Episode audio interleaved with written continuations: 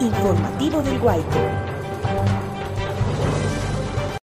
En este recorrido que hacemos por la historia de Sandoná, desde la Plaza de Mercado, nuestra invitada en esta oportunidad es la señora Anastía Hernández Coronel. Bienvenida. Eh, buenas tardes, doctor Miguel.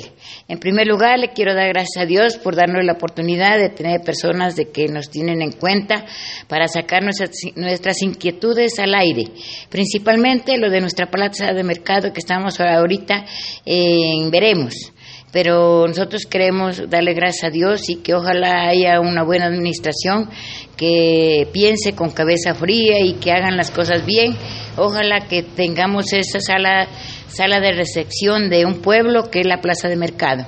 En todo caso, yo quiero decirles a todos de que esto es un apoyo muy importante de que tengamos una plaza, porque en todo un Sandoná como es como una ciudad, ya no un pueblo, entonces es turístico, entonces es mejor de que las administraciones piensen mejor, que Dios les ilumine y les dé buen entendimiento. Doña Anastía, usted creo que conoció la plaza de mercado que funcionaba donde hoy está el parque principal. ¿Recuerda esa, esas épocas? Sí, recuerdo porque mi madre, mi familia eh, viajaban a Yacuanquer el día para, mejor dicho, ellos también fueron fundadoras de ese mercado de Yacuanquer, ellas iban a vender allá y traían para acá al, al mercado, pues y yo de niña andaba siempre con mi mamá. Mi mamá me enseñó, me dejó esa herencia del trabajo y sí, sí doy razón de, la plaza de mercado. Eh, primero que ella era una plaza de mercado y luego se hizo como un, estadio, pues, ¿no? Donde jugaban el Atlético Sandoná y la Alianza, que era de nuestro barrio Meléndez. Doña Anastía, hablando de la plaza antigua, la del parque principal hoy en día, Mencionan y hay algunas fotografías que en el centro había una pirámide. ¿Usted la recuerda? Sí, donde estaba, ahí era, decían que iban a poner a Simón Bolívar, ¿no? Había una pirámide. Entonces, eh, tocaba pues alrededor del, del, parque a vender, ¿no? Y como después ya fueron las personas que ya se hicieron, pues los alcaldes, todo eso, eh, dijeron que era muy necesario de trasladarnos a otra parte y como en la plaza de mercado era plaza de mercado y era estadio, entonces nos mandaron a la concentración. En la concentración se estuvo un tiempo y luego nos volvieron a reubicar a la plaza de mercado. Bueno, vamos por partes. Inicialmente desde lo que hoy conocemos como Parque Principal de Sandoná, a todos los vendedores los reubicaron a la parte de arriba, donde funciona en la actualidad la plaza de mercado ese terreno recuerda de quién era, eso lo compró la administración municipal. ¿Qué recuerda de esa época? Pues a mí me habían dicho que, que esa parte era una parte que le habían donado. No sé ahora pues cómo será ya el pensamiento de las otras personas o cómo será la investigación, pero yo sí escuché en ese tiempo que lo habían donado. Doña Anastía, Hablemos ahora sí de esa primera reubicación, desde la plaza de mercado a la concentración escolar, que más o menos creo, según lo que, se ha averiguado, fue a mediados de los años 60. Fue, eh, pues yo me recuerdo que fue desde el 66, 67 ¿Y por qué los reubicaron a los vendedores? Porque arriba ya la gente estaba aburrida y que no querían que, nosotros vendamos, sino que, eh, se deje para un estadio, decían. Y de allí los reubicaron a la, concentración. Pero en ese tiempo no estaba la construcción, es decir, no estaba construida para prestar un servicio educativo como en la actualidad. Eh, no, no, no era. Era un barrio, estaba todo lleno de casas y luego pues como que arreglo hicieron y ya se hizo, se rompió, se quitó las casas y se hizo eh, con la maquinaria que entró, se hizo el, la concentración, ¿no? La base principal de la concentración y allí pues fue tan bonito que inclusive que hubo tanto tesoro que sacaron muchas cosas bonitas. ¿Allí hubo huacas? Sí Ahí sacaron huacas. ¿Algún vendedor de la plaza se encontró con algo? ¿Hay historias de eso? No dejaron que arrimaran la gente particular, solamente fue los que estuvieron ahí con la maquinaria y muchos vecinos de ahí, de, nomás, del, del barrio. Usted dice que duraron seis meses. ¿Recuerda alguna anécdota ocurrida allí cuando todos los vendedores les tocó utilizar este lugar para vender sus productos? En ese tiempo era de que había personas de que se iba a vender allí las frutas, lo que sea, ¿no? Que se vendía de, de, de vegetales, todo eso. Y habían personas que sabían ir a vender jugos se hacía una chicha, vendían chicha allí también de común y corriente, pero le echaban una rama que se llama se llama taco y esa la gente le gustaba mucho porque más no había que hacer. Y ahí de los vendedores estaba una señora María eh, que vendía frito. Y nosotros vivíamos contentos con esa yo de niña, pues contentas porque mi mamá me enseñó a ser una persona sociable, una persona talentosa y la gente nunca teníamos problemas. Y de ahí fue pues que cuando ya ellas hablaron, habla, fueron hablando de que no se podía dejar ya las personas allí porque eso era para hacer una concentración educativa. Eh, usted ha mencionado nombres de sus familiares, empezando por su madre, por algunos tíos. Recordemos los nombres. Eh, mi tío Fernando, mi tío Luciano Coronel, mi tía Feliz María Coronel, mi tía Cecilia, eh, mi tía Juanita, mi mamá, mi, uno de mis hermanos. ¿Su madre se llamaba? Luz María Coronel. Y todos los coronel eran dedicados a, a, esas actividades de llevar alimentos de aquí de Sandoná y Cuanquer y de allá traer eh, digamos también productos de lo frío para vender aquí en Sandoná? Sí, sí, señor. Eso de allá se traía y, de aquí se llevaba dos carrados, uno llevaba mis tíos, mi, mi, mamá, de plátano, uno de panela y uno de plátano. Ellos ya se separaron eh, del, de, Yacuanqué, ya no fueron más porque tuvieron dos accidentes. Eh, se derrumbó un carro y entonces ya pues... ¿Yendo o viniendo? Yendo. Y viniendo, también hubo otro accidente que le quebró las piernas a mi tía Feliz María, pero ella fue de armas tomar y siguió dándole al, trabajo, al negocio. ¿Esa fue la única novedad que dio en la familia o alguna persona perdió la vida en esos dos accidentes? Eh, sí, en el, en el uno mi tía Feliz María se le quebraron las piernas, todas dos. Y, mi tía Juanita eh, se le quebró la columna que murió en el otro accidente. ¿Ella murió de inmediato o estuvo algunos días hospitalizada? Ella estuvo 10 eh, días en la casa porque ella ya estaba quebrada la columna. Ella estuvo 10 días en la casa del señor Alfonso Montero. Y, y la, la, otra señora que murió de las negociantes también eh, fue la señora Rosa Acosta, y la familia Acosta. Entonces, don José María también murió en, en, otra, en, otra, en el otro accidente. A todos les decían negociantes, a los hombres y a las mujeres negociantas desde esa época. Sí, señor, desde esa época decían los negociantes para Tangua y Yacuanquer. Y de allá se traía pues las cosas para, eh, para la plaza de mercado de Sandoná. Bueno, regresan ustedes, después de los seis meses, regresan a la plaza de mercado. Usted creo que se debe acordar de unos campeonatos de fútbol, de los primeros interbarrios que se menciona fueron en los años 67 y 68. Sí, señor.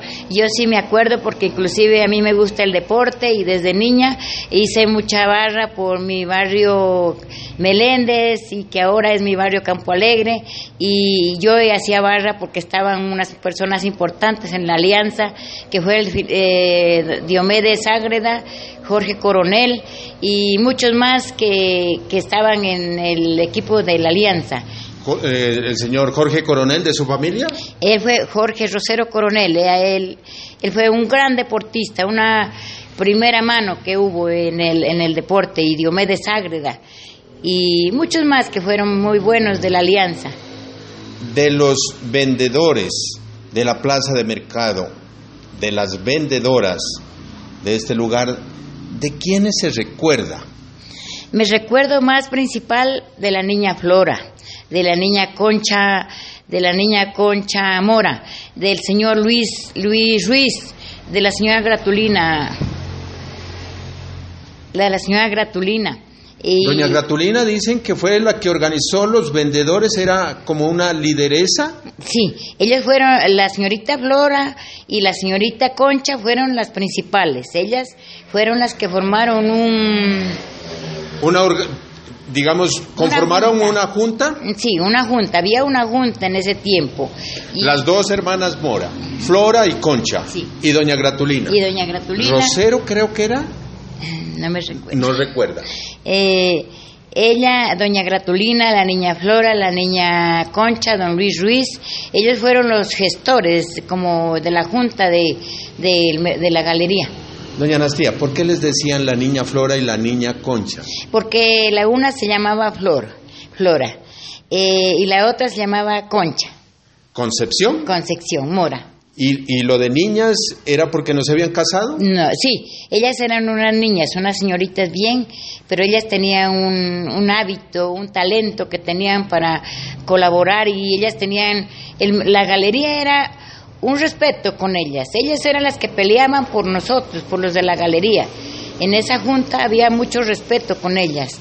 Y lo que decían ellas tenía que hacerse y la galería era, mejor dicho, la plaza de mercado era muy respetada por ellos. Usted utiliza el término de galería.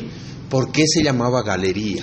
La galería, porque en, es, en la galería habitan muchas personas que tienen algo para sacar al aire sus cosas, sus ventas, porque un mercado es comprarlo, un mercado, pero la galería es un- donde uno se encuentra en una parte donde uno puede estar con sus cosas al aire libre o, o de pronto que esté ya ahora como un cierro, ¿no? Pero galería, yo creo que entienda, entiendo que ese es donde se esparcen las cosas, donde se venden las cosas. Porque había otro término, creo que usted lo va a recordar ahora. Llamaban mindalas. ¿Recuerda ese término? Sí, esos que les decían mindalas a las antiguas, a las antiguas vendedoras, sí. Cuando nosotros empezamos allá, mi mamita, y yo también empecé ya a vender, decían las comerciantes, decían, las negociantes, nos decían. Entonces mi mamita les decía, sí, nosotros somos las vendedoras, pero somos negociantas y comerciantas, porque vamos a traer comercio a otra parte y traemos aquí a Sandoná. Porque el- no les gustaba que les digan mindalas. eh, a unas personas que no les gustaba porque decían que de pronto las que les llaman mindalas o galerianas son porque no se portan bien, porque tienen eh, un vocabulario y tratan mal a las personas. Ajá. De ahí surgió también ese apelativo de galeriano o, o galeriana, que era, digamos, de una manera despectiva tratar a alguna persona. Sí, de ahí fue que salió esa palabra de galeriano. Por ejemplo, ahora muchas personas cuando uno trata mal a otras personas eh, le dicen, ah, es que había de ser galeriano, ¿no? De pronto lo toman mal porque uno vende en la galería, pero uno eh, de negociante tiene que tener un talento, tener, tener un carisma para atender a las personas, ganárselas a las personas, ¿no? En su caso, usted, ¿qué, qué tipo de, de productos vendió y sigue vendiendo? Pues yo tengo la herencia que mi mamá me dejó. Mi mamá le gustó mucho las plantas medicinales, le gustó las, la- las cosas de verduras, eh, plantas ornamentales, porque ella desde ese tiempo, mi mamita le gustó mucho el jardín y ella vendía y, y salía a pasto a entregar a, la, a las primeras floristerías que fue la floristería Las Violeteras. Entonces yo cogí la misma herencia de mi mamá, eh, porque mi mamá le traía de Pasto, le traía de Yacuanquera al señor José Insuasti, que fue el mejor médico homeópata, pues porque él era el que hacía sus aguas de remedio para mucha gente, que inclusive él fue, él fue un abogado, tinterillo, y fue un gran médico que curó muchas personas, inclusive a él lo, demandaron, el hospital lo demandó porque ya no iba la gente al hospital sino donde él. Entonces yo de niña, mi mamá me mandaba a dejar las cosas allá, las hierbas, todo eso, y yo conocí muchas hierbas por por este señor que eh, yo iba allá, me gustaba ir y destapar las ollas y le preguntaba que para qué era y él me explicaba. Entonces, desde ese, de esa época de mi niñez conozco muchas hierbas y cuando yo viajé a Cali, allá conocí también un- unas personas que también trabajaban con hierbas y yo ya fui conociendo las plantas medicinales. Bueno, estaba hablando usted de don José Insuasti, que vivía en el Atillo, Sí, municipio de Consacá. Sí, señor. Eh, él vivía en el, en el Latillo, habían tres médicos. Había allá don Polo Ruales, don, eh, del Guabo, de don Mardoqueo Guerrero, y, y en el Latillo don, don José Insuasti.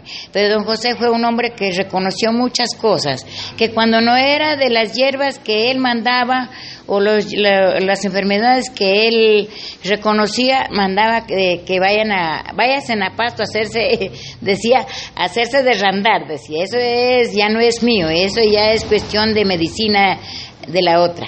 Derrandar el significado es que se vayan a hacer operar. Una cirugía, sí, que se hagan hacer una cirugía. Pero ellos le hablaban así, hacerse derrandar, hacerse una cortadura, pues, ¿no? Ajá, de acuerdo. ¿Usted le miró algún libro, a- algún cuaderno, algún texto a don José Insuasti para aprenderle? Sí, yo, yo miré, pues como yo ya sabía leer, yo sí miré eh, tres, tres libros, ¿no? Y, él eh, en una parte donde ahí estaban las plantas y decía, esta planta es para tal cosa, para tal cosa. Eh, entonces él decía, ah, lee para que aprendas, que algún día te va a servir, decía. Entonces yo pues me sentía orgullosa y por eso me, me mandaba mi mamita para allá porque yo era feliz yendo a ver qué era lo que lo que él mandaba de remedios a las personas. Doña Luz, su mamá conocía algo de plantas, había estudiado algo de la utilización mm, de las plantas en la medicina. Sí, mi mamita conocía toda planta, conocía. Ella, inclusive como en la, para ver la sencillez de una mujer humilde, campesina, porque ellos eran del campo, pero ella, ella le gustaba mucho, ella leía. Con seis meses que había tenido de escuela, había, ella sabía leer bien, ella eh, me indicaba, mi mamá me decía, vea, mi hija, esto es bueno, porque ella también me hacía a veces tomar a mí, decía, mi hija, tomé esto, esto, esto es bueno. Entonces uno, uno coge esa herencia, doctor Miguel, que uno pues ya sabe, pues vender, vender todo el mundo, pero no saben para qué se trata las cosas, ¿no? Volviendo a la plaza de mercado, usted vendía entonces plantas medicinales, vendía mm, flores ornamentales y verduras. ¿Alguna vez no vendió tubérculos, vendió papa, por decir algo, yuca? Sí, mi mamita traía eh, de olloco, te dice eh, papa, eso sí, traía de por allá repollo, eh, traía entregar eh, a las personas de las casas, ¿no? Por ejemplo, la señora Enriqueta, a la esposa, a la mamá del profesor Colón Delgado, ella como tenían una una residencia, un hotel, y ella entregaba esas partes también, ¿no? Y ellas iban a recibir a la galería. Todas esas cosas ella traía de allá de Pasto y de Yacuanquera. Hablando de los alimentos, usted nombró los hoyocos. Algunos, algunos, por ejemplo, los hoyocos, la batata, la racacha, mm, casi están extinguidos. Yo no sé de esos otros alimentos que se vendían en la década de los 60, un poco más atrás, cuando usted inició eh, esta actividad de la venta de productos alimenticios, ¿cuáles se han ido perdiendo? Pues los niños, muchos niños o muchas familias casi no les gusta el oyuco, ¿no? Pero la batata, el, poroto, la racacha, el cum, o sea, la papacixe, esas son cosas que no tienen, no necesitan de, de estar echando esos insecticidas, esas cosas son cosas sanas. Eh, esas cosas se han perdido. ¿Por qué? Porque no hay quien también les indique a las personas de que son cosas alimenticias. Eh, esas son, son cosas que las personas debemos comerlo porque eso no, no lleva esas cosas de insecticidas ni nada, ¿no? Entonces, Son más naturales. Sí, son más naturales. Doña Anastía, le piden, por ejemplo, en la actualidad, em, la gente de pronto sale a la plaza de mercado a solicitarle que consiga racacha por decir algo, u ollocos, u, ullocos que también dicen. Sí, señor, a mí me dicen tráigame oca o yucos, tráigame eh, arracacha o consígame cum, porotos, porque todo es el maco. El maco era una cosa y la batata que la gente no quería hacerle comer a uno de niño porque decían que uno se hacía bobo, tonto, porque esa es la, la cosa más alimenticia para el cerebro, ¿no? La batata, el poroto y el maco. Eh, y eso era lo que ahora lo que me, me so- solicitan. Inclusive un maco que no valía nada, ahora vale tres mil pesos un maco. ¿Y dónde los consigue? Eh, me toca de conseguirles, a la- eh, de pedirles a los de Robles, a los de, de por allá que sacan, a ellos toca de pedirles porque ya por acá está, ya se extinguió eso, ya no se consigue. En estos días me enteré que nuevamente la gente está consumiendo achote y hay personas el ingenio que están volviendo a sembrar este arbolito que además es muy bonito cuando está digamos florido y también pues cuando fructifica. Sí, el achote por lo menos es una cosa muy eh, esencial. Uno, por, por la alimentación, otro porque es muy, muy medicinal para las amígdalas, eh, para los riñones, la cáscara se la cocina también para los riñones, tiene muchas eh, ¿Utilidades? utilidades el achote. ¿Qué otro producto de esos de antaño, de la antigüedad, nuevamente la comunidad está solicitando? Ahorita están tomando eh, el agua del Anamú. En la casa de, de- de mi tía Feliz María eh, sembró un señor que se llamaba Mesías, le decían Mesías Junjun. Él era un segundo y eh, curaba toda clase de enfermedades. Y él sembró esa mata de Anamú, que ahora el Anamú lo están tomando con la desvanecedora, o sea, el cordoncillo, para el cáncer, para desvanecer meomas, quistes, eh, tumores eh, que se hacen cáncer, lo están tomando y el anamú es muy esencial para las amibiasis, eso, eso mata las amebas, lo que los purgantes no matan. Descríbanos un poquito el anamú. ¿Es una mata pequeña? ¿Es un arbusto? ¿Es un árbol grande? Sí, es unas matas pequeñas, eh, son como hojas de café y ese no ha salido ni por internet porque la gente no, no tiene la experiencia, ¿no? Y ese lo, lo- les digo yo a muchas personas que por favor lo tomen porque ese es hasta para el reumatismo. Y lo trajo un señor desde allá, desde el Putumayo. Sí, y, eh, sí, pero yo también lo conocí más en Cali porque allá es de clima caliente y allá en Cali lo utilizan mucho para la sinusitis, para el, para el cáncer. ¿Y es fácil reproducir esta matica? Sí, ese es muy fácil porque uno también no debe ser egoísta para que las personas también sepan cuidarse y cuidar sus plantas para tener, para estar eh, cuidándose de cualquier enfermedad. En la plaza de mercado, los vendedores sí han tenido, mm, digamos, como, como buenas relaciones o ha habido dificultades también. Pues en el mercado hay muchas dificultades porque hay personas de que no, no trabajan con amor, sino que solamente con problemas. Y yo pues, en mi sentido, yo soy civilizada. Eh, uno mismo tiene que hacerse como psicólogo, uno tiene que llevar la corriente a las personas, ser, tener carisma. Y como yo conozco, como le digo, doctor Miguel, muchas plantas, porque en Cali eh, a uno lo, lo civiliza, la misma vida lo civiliza a uno. Y como yo también, fuera de, de aquí, de, de Sandoná, eh, mi madre fue fundadora de la Galería del Lorenzo, del Tejar. Y cuando fue el, doctor Hernando Gómez, alcalde de Pasto, eh, mi mamita salía a, a romería, a la canchala, llevaban carros, ¿no?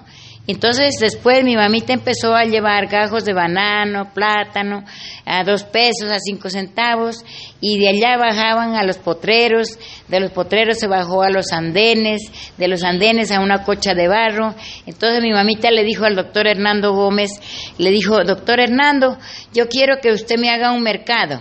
Entonces dijo el doctor Hernando, dijo, coronel, yo no te voy a dar un mercado, te voy a hacer una galería, le dijo. Y Él era el, el director de las plazas de mercado de Pasto, ¿no? Sí, Sí, él fue el, el director. Y, y él dijo, yo te voy a hacer un una galería, le dijo. Entonces el doctor Hernando dejó el proyecto para que quede la galería que quedó del Tejar. Y a mucho honor, y por eso es que me da como, como cosa y que la gente no nos civilizamos, no, no nos adaptamos a lo que tenemos que recibir. Porque yo tengo un puesto en el Tejar que yo salía los lunes a vender y inclusive no me, do- no me ha dolido pagar mensual. El, el pago eh, ahorita está en 19.700 y acá pagamos mil pesos eh, cada sábado que sale por cuatro mil pesos y nos duele, nos duele mucho. Y no, ese eso que no nos duela porque qué bonito es tener uno su puesto y que ojalá que Dios quiera que ahora que se piensa eh, hacer de nuevo una plaza de mercado que no nos duela, así como nos den un buen puesto, que no nos duela pagar el impuesto, porque eso es para el tesoro municipal y que ojalá de pedirle a la administración que pase, que manden personas que cobren a todos por igual, que no sea solamente unos que nomás que tengamos que pagar, sino que a todos. Si tenemos dos metros, que se pague de dos metros. Y yo sí estoy de acuerdo, pues soy la mujer más pobre materialmente, pero espiritualmente yo soy rica y sí los puedo pagar.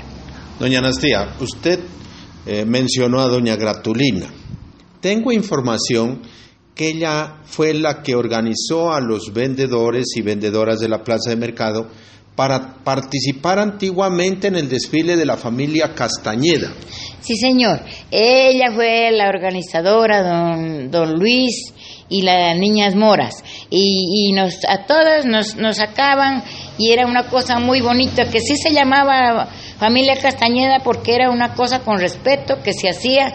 Ella era las que hacían sus, sus eh, meriendas y era muy bonito con todo el respeto. Eh, ya no era, por ejemplo, como ahora que, el, que la familia Castañeda, que se hace eso de, ¿cómo es? La, lo, lo que, ¿Las representaciones? Sí, pero pero por Las ejemplo, carrozas, las sí, danzas. las danzas, ¿no? En ese tiempo era una familia, co- que eso se venía de Colombia al Ecuador o del Ecuador a Colombia, pero con su merienda, sus cosas bonitas, que era un ejemplo eh, y a todos nos sacaban. La merienda era los alimentos que compartían en una canasta. En un canasto era, era que con hojas de plátano y todas esas cosas para repartir. A la hora nos, nos sentaban a todas las que participábamos y nos repartían. Inclusive doña Gratulina les pasaba a las señoras o señores que estaban en la vía eh, mirando la, la familia que llegaba. Entonces, esas cosas, que se vuelva a, a renacer, que sea bonito, con respeto, eso se llama familia Castañeda. Y, el, y, y para repartir esos alimentos, por decir plátano, plátano cocinado o yuca, eso lo hacían en hojas de plátano. En hojas de plátano. Eso se repartía también en las hojas de plátano chamuscadas, dicen, ¿no? Eh, eso les repartía, nos repartían pedazos de carne o lo que se llevaba allí con plátano, yuca, todo eso. Doña Anastía, qué alegría haber podido conversar con usted sobre las historias de Sandoná, sobre las personas que contribuyeron también para que la plaza de mercado esté donde está. Ahora va a haber ya un proyecto de remodelación, pero creo que es el momento para rendirle un tributo de reconocimiento, de admiración a todos, sin excepción a los que han contribuido para que esta actividad de la compra y venta de productos, de productos alimenticios continúe adelante. Muy amable, muchas gracias. Protéjase mucho durante esta pandemia. Eh, doctor Miguel, yo le agradezco a Dios que nos dé esta oportunidad nuevamente de tener estas personas que nos tienen en cuenta para sacar nuestra- nuestras inquietudes al aire y ojalá que la administración eh, tenga un poquito de pensamiento, que Dios les ilumine y que hagan bien las cosas para que salga un Sandoná mejor, porque Sandoná ya no es un pueblo, Sandoná es una ciudad turística, amable y acogedora. Y eso es lo que necesitamos, que así como nosotros compartimos en elecciones, que así nos compartan también y que ojalá se haga la galería para tener un buen recuerdo de la administración y tener un buen recuerdo para que nuestros hijos también algún día lleguen allá y te digan mi mamá o mis tíos o mis amigos dieron buenas instrucciones a las personas. Gracias por escucharnos. Lo invitamos a dejar sus comentarios en nuestras redes sociales virtuales.